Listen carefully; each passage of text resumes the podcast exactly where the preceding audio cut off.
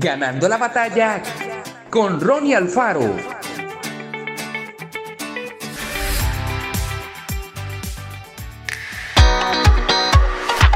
Después de la reunión, Camila se acercó a su pastor para expresarle una inquietud.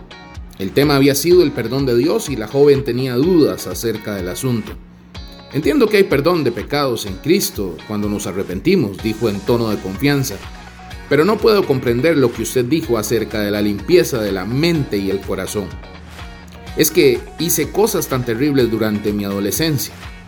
Entonces, luego de varios minutos de diálogo en los que intentó explicarle sin éxito el asunto, el predicador dijo, Camila, hagamos algo. Cuando llegues a tu casa, toma la copa de cristal de más valor, esa que tu familia utiliza en ocasiones especiales. Ve al jardín, busca un sector con tierra, prepara un poco de lodo y échaselo encima. Tiene que estar bien sucia. Luego, coloca la misma copa debajo del grifo, lávala por completo con detergente y esterilízala con alcohol. Una vez limpia, vierte en ella un poco de agua fresca y bébela con tranquilidad y confianza. Camila no precisó más explicaciones.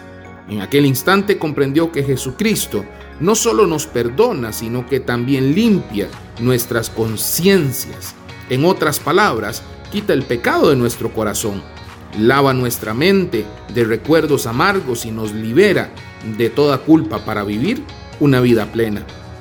Comencemos hoy mismo a disfrutar la limpieza que Jesús quiere hacer en nuestra vida.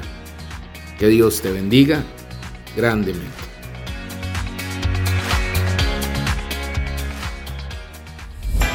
Esto fue Ganando la batalla con Ronnie Alfaro. Y recuerda, síguenos en Spotify y en nuestras redes sociales para ver más.